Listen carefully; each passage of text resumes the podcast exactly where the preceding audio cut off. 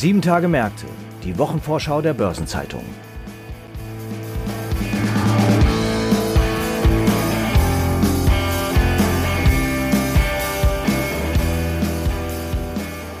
Die Flut der Quartalszahlen setzt sich auch in der neuen Woche fort, unter anderem mit Lufthansa, Commerzbank und Vonovia. Besondere Beachtung wird aber auch die Sitzung der amerikanischen Notenbank Fed finden, auf der nun der Startschuss fallen könnte für das viel diskutierte Tapering, also die Drosselung der billionenschweren Staatsanleihekäufe.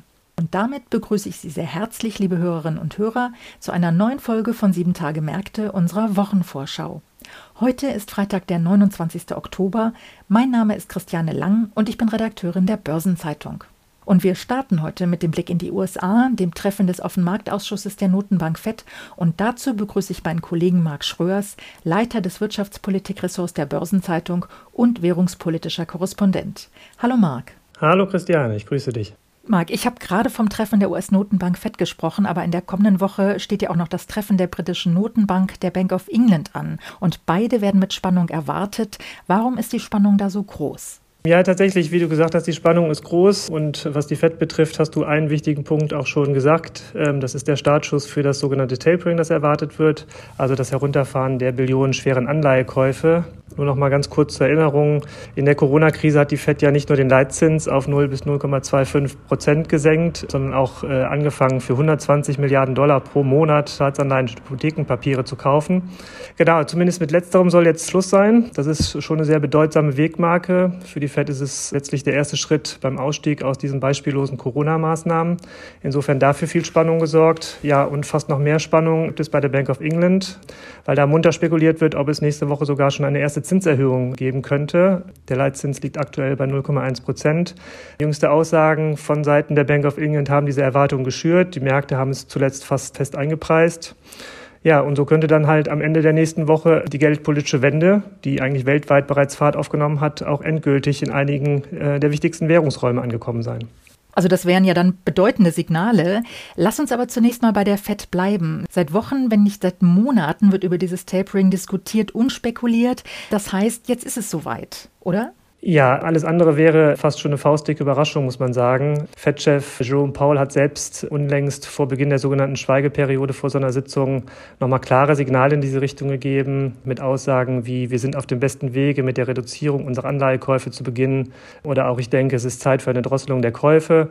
Ähm, insofern klare Signale eigentlich von Powell selbst. Der Hintergrund ist klar, die US-Wirtschaft hat sich sehr viel schneller erholt als erwartet von der Corona-Krise, auch wenn die Dynamik jetzt zuletzt ein bisschen nachgelassen hat. Der IWF beispielsweise prognostiziert für dieses Jahr 6% Wachstum, das ist schon eine ganze Menge. Zum anderen, und das ist auch äh, ganz zentral, hält sich die Inflation sehr viel hartnäckiger als erwartet. In den USA liegt die Verbraucherpreisinflation seit Monaten eigentlich oberhalb von fünf Prozent. Zugleich halten die Versorgungsengpässe an, sodass erwartet wird, dass dieser Inflationsdruck auch erstmal bestehen bleibt. Insofern ist das Tapering ähm, fast, scheint es fast eine ausgemachte Sache zu sein und geht es um die Details. Aber auch da hat Paul zumindest schon einen extrem wichtigen Wink gegeben, dass nämlich bis Mitte 2022 das Tapering abgeschlossen sein soll. Alles weitere dann vielleicht nächste Woche. Okay, aber du hast gesagt, Mitte 22 möglicherweise schon abgeschlossen. Wie sieht es denn dann mit möglichen Zinserhöhungen aus? An den Finanzmärkten wird ja auch da bereits äh, heftig spekuliert. Wie wahrscheinlich wäre das denn? Ja, das ist in der Tat eine ganz interessante Entwicklung. Paul selbst, bei dem Zitat, das ich eben schon mal angefügt habe, es ist Zeit für eine Drosselung der Käufe, war der zweite Teil des Satzes, aber nicht für Zinserhöhungen. Da spielt sicherlich die, eine Rolle, dass, wie gesagt, die wirtschaftliche Dynamik so ein bisschen nachgelassen hat im Zuge der Materialengpässe, äh, die speziell die Industrie ausbremsen. Trotz dieser Aussagen gibt es aber, wie du richtigerweise gesagt hast, die Erwartungen und die Spekulationen der Marktteilnehmer, die zunehmend eine rasche Zinserhöhung erwarten. Viele schon inzwischen Mitte 2022, das hieß also unmittelbar quasi nach äh, Abschluss des Tapering. Der Hintergrund dafür sind die schon erwähnten äh, ungünstigen Nachrichten von der Inflationsfront. Interessant ist jetzt, wie gesagt, Paul hat gesagt, von wegen es sei noch nicht die Zeit für Zinserhöhungen. Er hat sich aber auch nicht entschieden gegen diese Spekulationen an den Finanzmärkten zuletzt gestellt. Insofern wird es jetzt sehr interessant sein zu sehen, wie er sich jetzt nach der zinspolitischen Sitzung positioniert, ob er da eine klare Absage an solche Spekulationen erteilt oder solche Spekulationen laufen lässt. Hm. Also das wird spannend und ist auch noch absolut offen. Ganz anders als anscheinend in Großbritannien, wo, wie du gesagt hast, ja möglicherweise jetzt schon äh, eine Zinserhöhung ansteht. Genau, das ist die Spekulation. Allerdings auch da ist es ehrlicherweise komplett offen und deswegen auch sehr spannend. Die Bank of England hat zuletzt mit Zinserhöhungen in diesem Jahr noch geliebäugelt, sehr offen, sehr klar durch Aussagen. Auch da ist der Hintergrund natürlich zum einen die Inflation. Die ist mit 3,1 Prozent relativ hoch und könnte sogar auf 5 Prozent steigen in den nächsten Monaten. Das hat auch dazu geführt, dass die Inflationserwartungen sehr deutlich angezogen haben, was Zentralbanken in der Tat immer äh, ein bisschen alarmiert sein lässt. Ja, und auch in Großbritannien läuft die Wirtschaft sehr rund nach der Corona-Krise. Dieses Jahr ist ein Plus von mehr als 6 Prozent drin. Im Lichte dieser ganzen Entwicklungen hat die BOA gesagt, es könnte passieren ähm, oder es könnte möglich oder nötig sein, bereits in diesem Jahr den Leitzins zu erhöhen. Jetzt haben jüngste Aussagen des Notenbankchefs Andrew Bailey sogar Spekulationen geschürt, dass es nächste Woche schon soweit sein könnte. Er sagte, wir werden handeln müssen. Das war sein Zitat. Die Märkte haben jetzt eine Zinserhöhung um 15 Basispunkte für nächste Woche eigentlich schon voll eingepreist. Aber wie gesagt, es ist keineswegs sicher. Es gibt auch Marktteilnehmer, die spekulieren, dass die Bank of England erstmal nochmal abwarten könnte, nochmal weitere Daten abwarten möchte. Ja, das ist halt schon sehr, äh, fast schon ungewöhnlich, dass, dass ein Ausgang einer Zentralbanksitzung derart offen ist. Entsprechend groß ist äh, die Spannung und äh, sicherlich auch das Potenzial für Überraschungen. Auf jeden Fall. Wie sieht es mit der Bedeutung für die Finanzmärkte aus? Also inwieweit ist das eine Wende weltweit für die Geldpolitik? Ja, das ist äh, schon äh, so ein bisschen eine Fortsetzung der äh, zinspolitischen und geldpolitischen Wende, die sich in einigen Regionen abgezeichnet hat, vor allen Dingen in Schwellenländern zuletzt, die jetzt zunehmend auch die wichtigen Währungsräume, also Dollar, Pfund jetzt in dem Fall erreicht. Zunächst mal muss man sagen, die Geldschwemme in den vergangenen Jahren und Monaten waren ein ganz wesentlicher Treiber der Finanzmärkte. Die Zentralbanken haben tausende Milliarden Dollar äh, ins Finanzsystem und in die Wirtschaft gepumpt. Das hat ganz wesentlich auch zu der Rekordjagd beispielsweise an den Börsen beigetragen. Nicht wenige sagen ja, dass wir da auch so manche Übertreibung an den Finanzmärkten gerade schon sehen. Wenn es da jetzt eine Wende gibt, ist das sicherlich eine Zäsur für die Finanzmärkte, ganz klar gilt etwa speziell für die Anleihemärkte, wo sich sowas auch schon abzeichnet. Es gibt einen Bloomberg-Index beispielsweise, der darauf hindeutet, dass die globalen Anleihemärkte das schlechteste Jahr seit 2005 haben könnten in diesem Jahr. Das ist das eine. Das andere ist natürlich die Finanzmärkte in, der, in den vergangenen Monaten, äh, in der Corona-Krise, sind die Zentralbanken sehr gleichmäßig im Gleichschritt quasi in Richtung einer extrem lockeren Politik marschiert. Ähm, jetzt streben sie zusehends auseinander, durchaus in unterschiedliche Richtungen. Während die FED und die BOE durchaus Richtung Exit marschieren, sind beispielsweise die EZB und die Bank of Japan sehr viel zurückhaltender. Ja, und das stellt natürlich Investoren auch vor neue Herausforderungen. Sie müssen wieder sehr viel genauer hinschauen, sehr viel genauer differenzieren. Und insofern auch da verspricht die Geldpolitik in den nächsten Monaten weiter viel Spannung. Du sagst es, also das klingt wirklich nach großer Spannung und ähm, auch vielleicht auch Überraschungen. Marc, ganz vielen Dank für das Gespräch. Ich danke dir, Christiane. Wir kommen jetzt zu weiteren Terminen in der 44. Kalenderwoche und die stellt Ihnen mein Kollege Franz Kongbui vor. Hallo Franz. Hallo Christiane. Ja, Franz, mit was startest du denn heute? Ja, am Mittwoch legt die Lufthansa Zahlen für das zurückliegende dritte Quartal vor. Also das wird sicher mit viel Aufmerksamkeit verfolgt werden. Das Thema Staatshilfe hat die Fluggesellschaft ja dank der milliardenschweren Kapitalerhöhung weitgehend abgearbeitet. Das stimmt. Jetzt wird es also verstärkt wieder um das operative Geschäft gehen. Und wie läuft es da?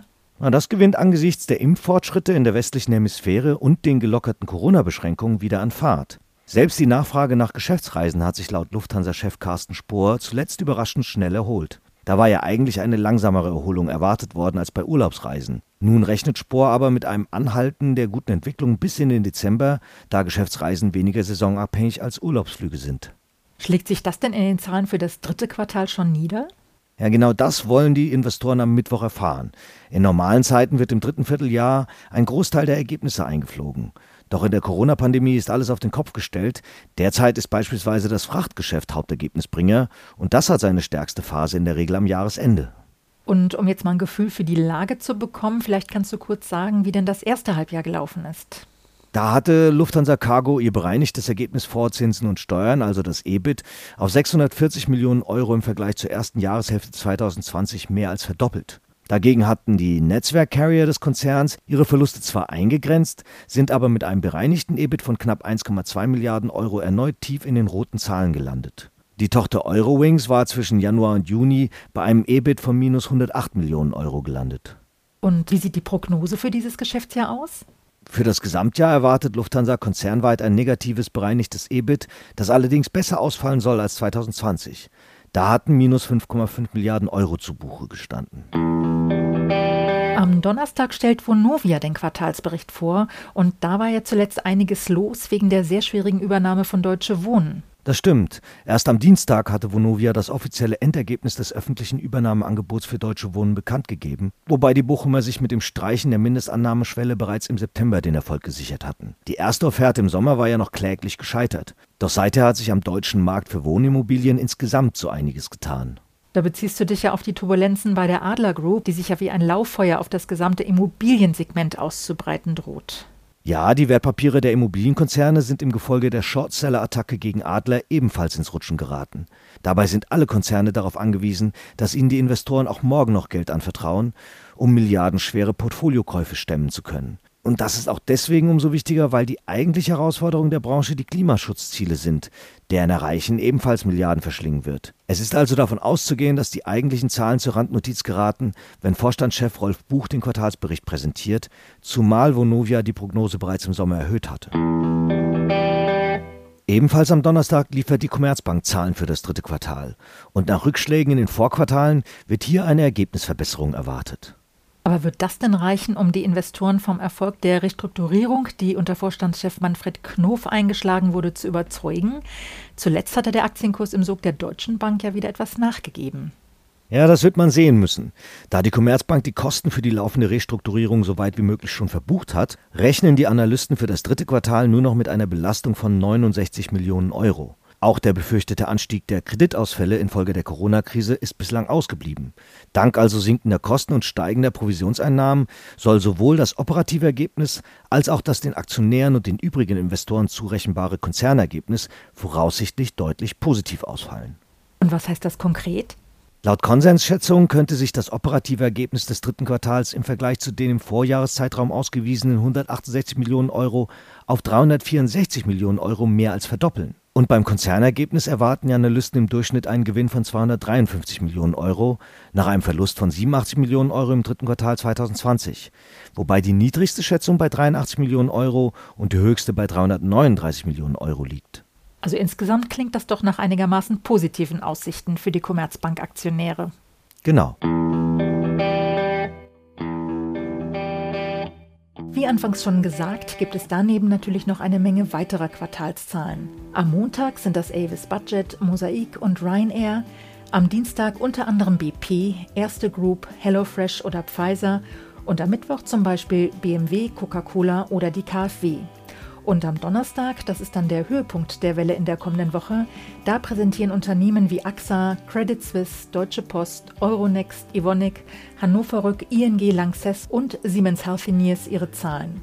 Und am Freitag klingt die Woche dann aus, unter anderem mit der GEA Group, Krones, Siemens Gamesa und Uniper. Großes Interesse zieht die Weltklimakonferenz der Vereinten Nationen im schottischen Glasgow auf sich. Sie startet am Sonntag, dem 31. Oktober und geht bis 12. November. Es ist die 26. UN-Klimakonferenz, auch COP26 genannt, und sie sollte eigentlich schon im November letzten Jahres stattfinden, war aber wegen der Covid-Pandemie um ein Jahr verschoben worden. Diese Verschiebung war als herber Rückschlag für den Klimaschutz gewertet worden, weil die COP26 als wichtigste Konferenz seit langem galt für die Nachbesserung der 2015 in Paris beschlossenen Punkte zur Begrenzung und Kontrolle der globalen Erwärmung, wie das 1,5 Grad Ziel, das ja die Erderwärmung bis zum Jahr 2100 im Vergleich zur vorindustriellen Zeit möglichst bei 1,5 Grad halten soll. Wichtige Konjunkturindikatoren werden in der kommenden Woche auch veröffentlicht und eine Übersicht zu all dem finden Sie heute im Finanzmarktkalender auf Seite 2 der Börsenzeitung und unter börsen-zeitung.de slash Finanzmarktkalender. Runde Geburtstage werden natürlich auch gefeiert. 60 Jahre alt werden Tim Adams, CEO des Weltfinanzverbandes Institute of International Finance, und Bernd Buchholz, Wirtschaftsminister in Schleswig-Holstein. Ihren 65. Geburtstag feiern Engelbert Lüttke Daldrup, der bis vor wenigen Wochen Vorsitzender der Geschäftsführung des Flughafens Berlin-Brandenburg war und nun im Ruhestand ist, sowie Jürgen Johann Rupp, Vorstandsmitglied der RAG-Stiftung. Seinen 80. Geburtstag begeht Herbert Hensler, früher Vorsitzender von McKinsey in Deutschland und Europa. Und 85 Jahre alt wird Alfred H. Lehner, der frühere Vorstandsvorsitzende der Bayern LB. Artikel zu weiteren Geburtstagen und Personalien finden Sie nicht nur auf der Personenseite der Börsenzeitung, sondern auch gebündelt in unserer Personalia-App. Und wir haben in den kommenden sieben Tagen auch noch einige Feier- und Gedenk- bzw. Aktionstage. So feiern am Sonntag, den 31. Oktober, die Protestanten den Reformationstag zum Gedenken an Martin Luther. Und an diesem Tag hat sich natürlich mittlerweile auch Halloween als festes Event etabliert. Am Montag, dem 1. November, begehen die Katholiken Allerheiligen. Dieser Tag ist in Baden-Württemberg, Bayern, Nordrhein-Westfalen, Rheinland-Pfalz und im Saarland ein Feiertag. Und jetzt für unsere männlichen Zuhörer. Am 3. November findet der Weltmännertag statt, der jährliche Aktionstag zur Männergesundheit, bei dem es um die rechtzeitige Gesundheitsvorsorge geht. Übrigens nicht zu verwechseln mit dem Internationalen Männertag, der nur gut zwei Wochen später stattfindet und die Benachteiligung von Männern und Jungen in den Bereichen Familienrecht, Bildung, Medien und Gesundheit aufzeigen soll. Und jetzt kommen wir zu einigen Hinweisen in eigener Sache. In der morgigen Ausgabe finden Sie wie jeden Samstag die Spezialthemaseite Recht und Kapitalmarkt. Am Dienstag erscheint dann eine neue Ausgabe von Fonds und Finanzen, dem Newsletter der Börsenzeitung rund ums Asset Management. Und am Mittwoch findet das dritte Symposium Kreditgeschäft der Zukunft der WM-Gruppe statt, und zwar als Hybridveranstaltung, sowohl vor Ort in Frankfurt als auch online. Und damit sind wir am Ende dieser Episode angelangt. Redaktionsschluss für diese Ausgabe war Donnerstag, 28. Oktober, 18 Uhr. Eine Gesamtübersicht über Konjunktur- und Unternehmenstermine finden Sie unter börsen-zeitung.de. Alle genannten Links und weitere Informationen sind in den Shownotes zu dieser Folge aufgeführt. Und damit verabschieden wir uns für heute und wünschen Ihnen einen guten Abschluss der Arbeitswoche. Und auch ein erholsames Wochenende. Denken Sie daran, in der Nacht zum Sonntag werden die Uhren um eine Stunde zurück auf Winterzeit gestellt.